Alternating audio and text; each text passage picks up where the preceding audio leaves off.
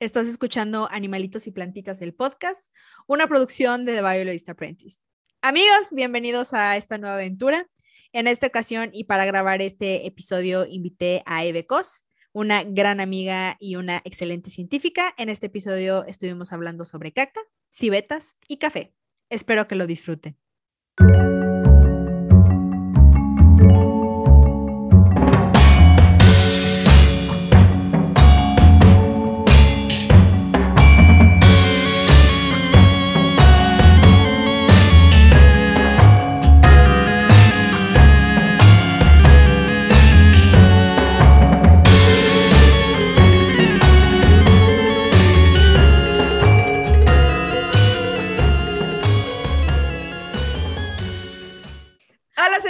Villalpando y estás escuchando Animalitos y Plantitas, el podcast, en donde en cada episodio descubriremos la historia de algún animalito, una plantita, un honguito, un insectito o de cualquier organismo vivo. Amigos, bienvenidos a este nuevo proyecto, producción de The Biologist Apprentice. En este podcast vamos a estar hablando sobre biología, conservación, vida silvestre, entre muchas otras cosas. Pero para grabar este primer episodio de Animalitos y Plantitas, no me encuentro sola. Del otro lado del estudio tenemos a una invitada muy especial, Evelia Cos. Eve, ¿cómo estás? ¿Cómo te sientes? Bienvenida a tu casa, a los headquarters de The Bailes Apprentice. Y antes de empezar todo este, este programa y este inicio de una nueva aventura, me gustaría que te presentaras, quién eres, qué haces, cuál es tu relación conmigo y cómo es que el día de hoy estás grabando este episodio. Bueno, contigo. Conmigo, exactamente, sí. Bueno, me llamo Evelia Cos, bueno, Evelia Lorena Cos Navarrete. Soy estudiante de doctorado de biotecnología de plantas en Simvestav, Unidad de Irapuato, específicamente en la unidad de Langevio. Este, bueno, la cosa es que soy amiga de Sofía. de específicamente nos conocimos en Among Us. Muy raro, pero bueno, se entabló una buena relación y aquí andamos. Esa es una historia para otro día, pero sí, ahí nos conocimos. Bueno, Bebe, el día de hoy eh, te preparé una historia muy interesante, un tema muy de biólogos. Tú sabes que hay un cliché de que tenemos todos los biólogos que siempre estamos hablando o de cosas muertas o de caca. Entonces, este episodio, Órale. este episodio pues no es decepción, así que, ¿estás lista? Tú nomás dime Ok. que sí. Sí, sí, sí. Ok, porque el día de hoy conoceremos la historia del café más caro del mundo, el Kopi Luwak, que se prepara con granos de café recogidos de las heces de civetas, eh, lo cual pues es una mala noticia para las civetas y vamos a ver por qué. Ok. Entonces, esta historia comienza a finales del siglo XVII, cuando el gobernador holandés de la India envió la primera planta de café arábica a las Indias Orientales holandesas, lo que es la actual Indonesia. En 1711, las primeras exportaciones comenzaron a enviarse a Europa e Indonesia se convirtió en el primer lugar fuera de Arabia y Etiopía en el que se cultivó ampliamente el café. Como resultado de las guerras de Java y Padri, las finanzas holandesas estaban en ruinas y en 1830 establecieron un sistema conocido como el Kurtulselcel. O sea, un sistema de cultivo y probablemente lo esté diciendo mal porque no sé holandés, pero bueno. El objetivo eh, de este sistema era aumentar la explotación de los recursos indonesios. Como parte de estos esfuerzos, se establecieron leyes que prohibían a los caficultores nativos perdón, recoger cualquier fruto para su consumo personal. Esto no fue una buena noticia para los caficultores, que se habían acostumbrado a disfrutar de los frutos de su trabajo. Sin embargo, debido a la estricta aplicación de la ley, la cumplieron. No pasó mucho tiempo antes de que empezaran a notar que quedaban granos de café en los excrementos de un animalito conocido como civeta de palmera asiática. Entonces, desesperados, empezaron a buscar los, eh, los preciados excrementos que luego limpiaban y procesaban como cualquier otro café. Mi estimada Eve, ¿sabes qué es una civeta? ¿Qué es eso? Justo te iba a preguntar. No te preocupes, para eso estamos. Así como Eve, para los que se estén preguntando qué diantres es una civeta, este animalito es una especie de mamífero carnívoro de la familia Viverride. Su nombre científico es Paradoxus hermaphroditus y se distribuye ampliamente por la India y el sur de China. Haz de cuenta que este animalito es parecido a un cuatí. ¿Sabes qué es un cuatí? No. No, pues estamos canijas. o sea, un hurón, como un tiburón, Ajá, ok. pero, pero menos largo. Ok. Entonces, son generalmente de color grisáceo con tonos negros en las, en las garritas, en las orejas y el hocico. y son omnívoros nocturnos y parte de su dieta, precisamente, incluye los granos de café. Entonces, eh, con el paso del tiempo, los señores holandeses empezaron a interrogar a los nativos sobre dónde estaban obteniendo el café, porque al ellos tenerlo parecía que se lo estaban robando de algún lado. Los nativos explicaron el proceso de cómo la civeta consumía el fruto de la cereza del café, pero pasaban el grano intacto. El sabor y el aroma únicos del café de civeta no tardaron en llamar la atención de los propietarios de las plantaciones y pronto se convirtió en un producto muy codiciado. Debido a su rareza, el costo del café de civeta empezó a aumentar rápidamente. La popularidad de este café único siguió extendiéndose por la región y pronto se exportó a Europa. A principios del siglo XX, el café adquirió un estatus de mucho prestigio, sin embargo, con una producción pequeña e impredecible, los precios siguieron subiendo. Entonces, entre más popular se hacía, más subía su, costo. Pero entonces, espérate, o sea, de la caquita la limpiaban y luego ya lo procesaban normal así. Ajá, o sea, de hecho ahorita voy para allá, pero el proceso es así, o sea, haz de cuenta que los granos están solamente mm, a medio procesar. Haz de cuenta que cuando tú comes un elote y no se procesa completamente, haz de cuenta que esas cositas es como si fuera el grano del café y de ahí lo sacaban y lo procesaban como cualquier café normal. Pero bueno. Sin embargo, con unos precios más altos y una oferta limitada, la tentación de hacer pasar el café normal por el originario del, del animal resultó demasiado fuerte para muchos. El fraude desenfrenado hizo que disminuyera la confianza y el interés por este café conocido como Kopi Luwak. Pronto la demanda de los consumidores comenzó a disminuir, pero no antes de que se estableciera como el santo grial del café en la mente de muchas personas en todo el mundo. Para esto, en 1991, una persona llamada Tony Wild viajó a Indonesia y conoció este café, el Kopi Luwak, que se llevó que se llevó a casa al Reino Unido.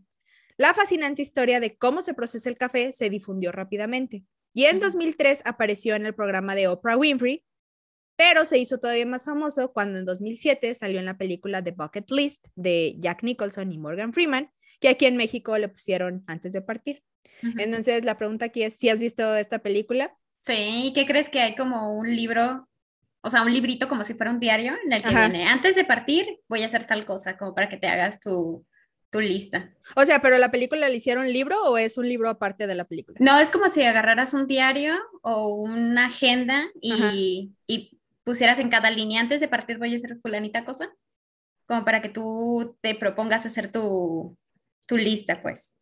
Y de hecho, qué, qué, bueno que me estás diciendo, porque de hecho, para las personas que estén escuchando y no sepan qué película estamos hablando, hagan de cuenta que en esta película eh, Jack Nicholson y Morgan Freeman son dos viejitos, pero Jack Nicholson es rico y Morgan Freeman no. Sí, estoy mintiendo, me dice Sebe. No, está bien. y resulta que los dos tienen una enfermedad terminal, tienen cáncer o algo así.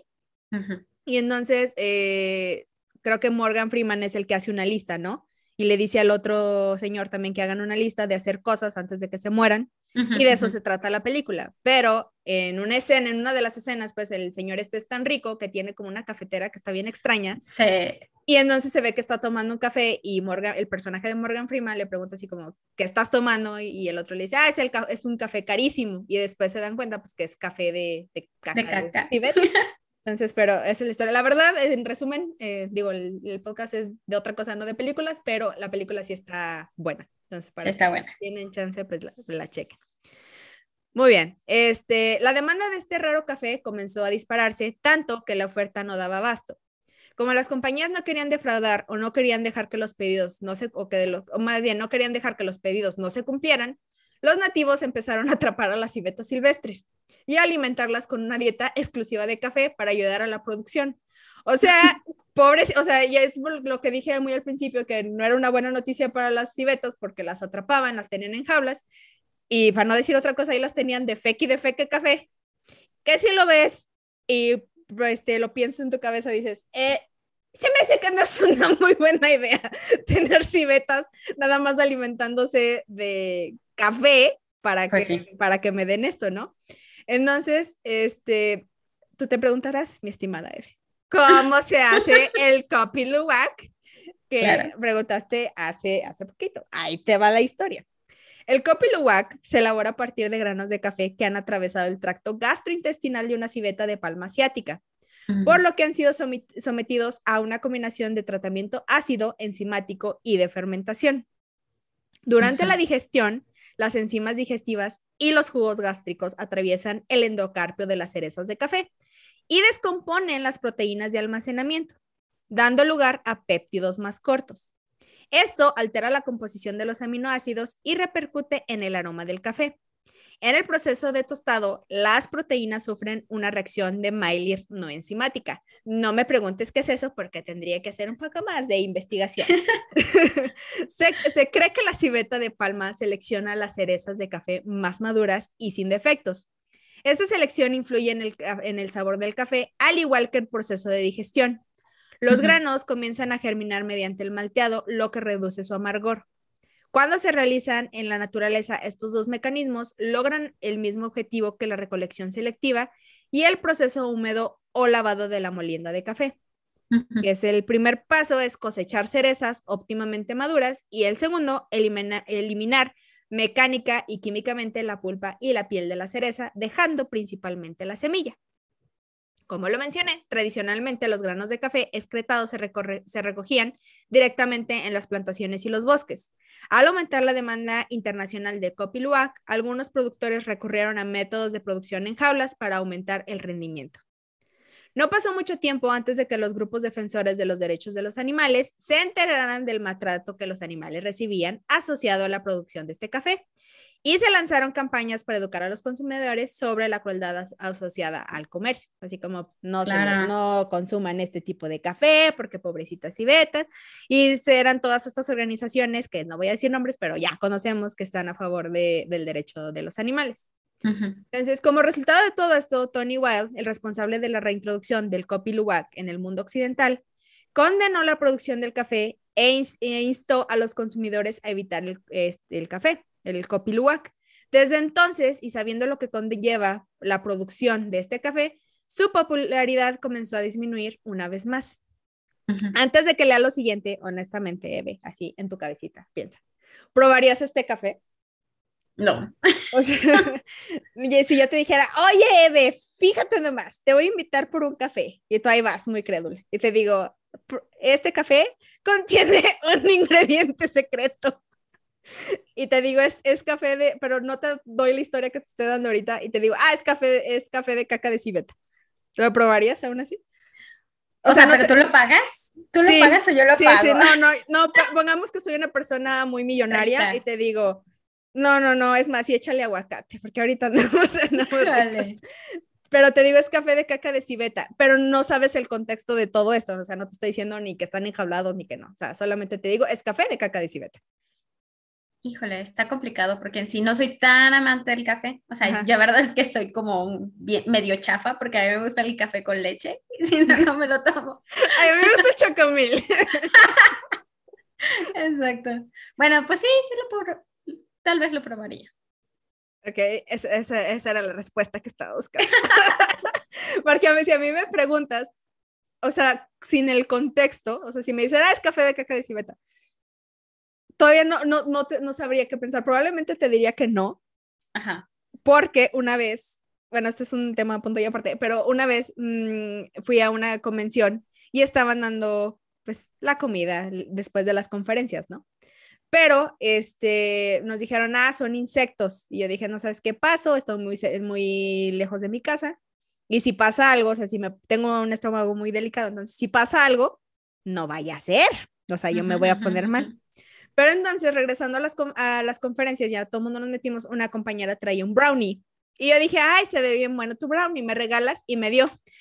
Pero lo que no me dijo fue que ese brownie tenía alacranes, era brownie de alacranes. Entonces ya, o sea, yo ya me lo había, la verdad, no voy a mentir si estaba bien bueno, o sea, el, el brownie se veía muy bueno, pero en alacranes, ¿qué? Si me hubieran dicho el contexto de, ah, ¿sabes qué, Sofía? Este brownie trae esto, por supuesto que no le iba a entrar. Le dije, no, pero sabía rico. Entonces, si ponemos esto en este contexto de no sé, probablemente sí lo probaría hasta que después, ah, ¿qué crees que te acabas de tomar?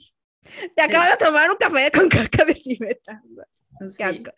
Pero bueno, este, aunque los aspectos negativos del abastecimiento poco ético del Kopi Luwak están aún frescos en la mente de muchos, no todo está perdido. Cuando se obtiene de forma ética de animales salvajes, ahí ya será lo que voy, la venta de Kopi Luwak proporciona, de hecho, grandes beneficios al animal, al medio ambiente y a las comunidades que procesan los preciados granos.